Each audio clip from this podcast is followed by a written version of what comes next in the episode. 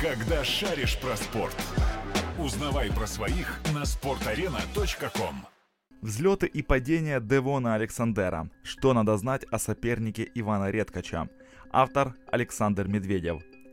Бывший чемпион мира в двух весовых категориях Девон Александр находится в том возрасте, который для многих боксеров его весовой категории считается едва ли не лучшим.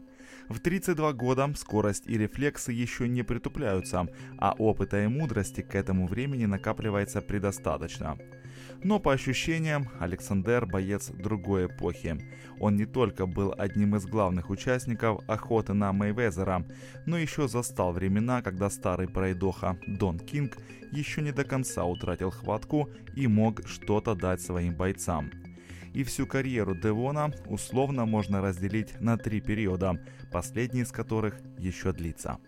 Период первый. Александр Великий – для Девона Александера бокс стал соломинкой, за которую он ухватился в попытке вырваться из жизни в нищете. Как и у многих других парней из бедных районов Сент-Луиса, выбор у Девона был небольшой. Либо хорошая, но часто непродолжительная жизнь на улице, либо попытка оградить себя от блатной романтики с помощью спорта. К счастью, он попал в нужные руки, и зал Кевина Каннингема на долгие годы стал для него родным домом. В бокс идут многие, но далеко не все добиваются успеха. Из 31 учеников в боксерском клубе Каннингема 9 уже на том свете и приблизительно столько же угодили за решетку. В последнюю категорию попал брат Девона, Вон, благодаря которому и состоялось знакомство будущего чемпиона мира с боксом. Дебютировав в профи незадолго до своего 18-летия, Девон быстро пополнял послужной список уверенными победами, пока в 2008 году ему не был уготован первый серьезный тест в карьере.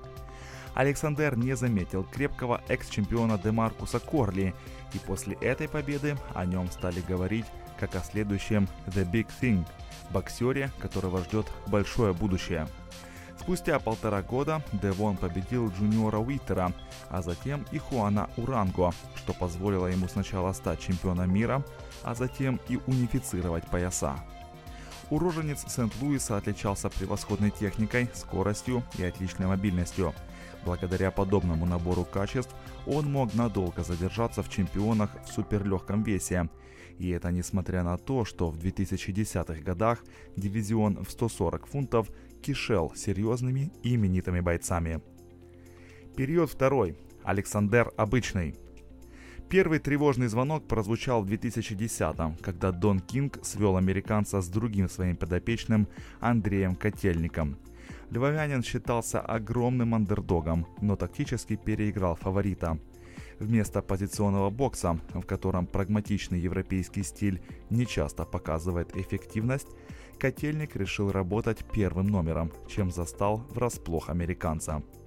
Чемпион смотрелся плохо, эпизодически совсем беспомощно, но это не помешало судьям определить в победителе более интересного и выгодного для местного рынка бойца.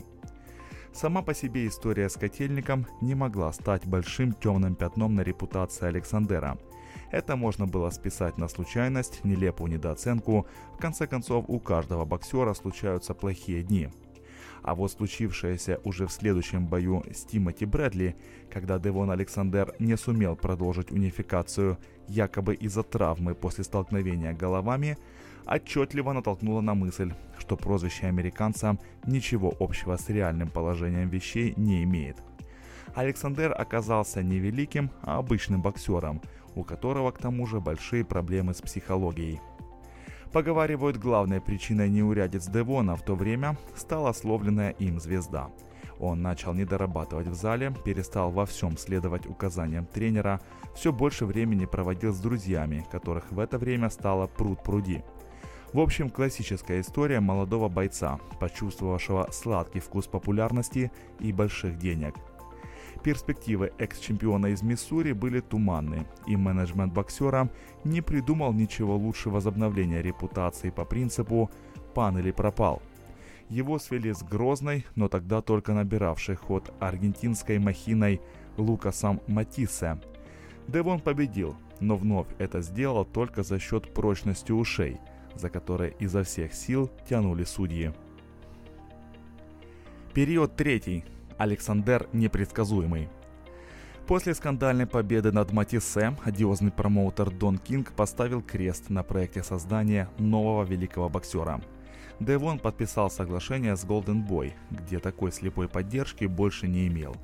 И неудивительно, делать основную ставку на не самого зрелищного боксера без нокаутирующего удара, да еще и предоставившего повод усомниться в наличии твердого характера, не самое эффективное бизнес-решение.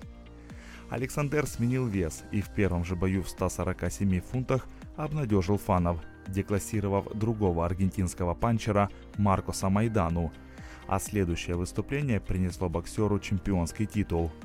Донором стал возрастной король нокаутов Рэндалл Бейли.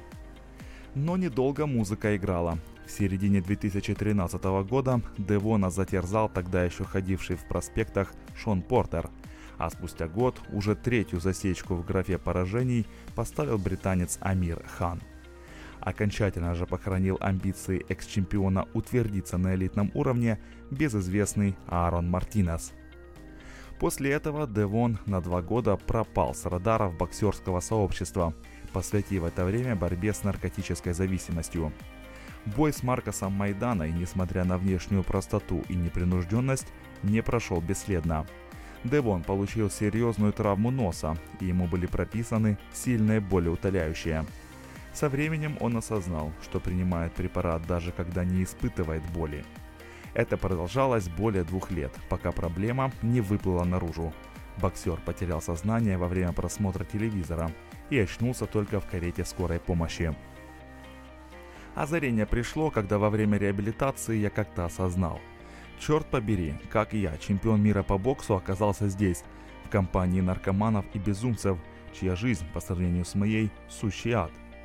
Это было отрезвляющим и стало моей мотивацией завершить программу, очиститься и вернуться к жизни, делился позже боксер из города Курганов. Именно на проблемы с наркозависимостью взвалил вину за последние карьерные неудачи Александр. Мол, такой порог притупил его рефлексы и подавил мотивацию – Возможно, это сыграло определенную роль, но никак не ключевую.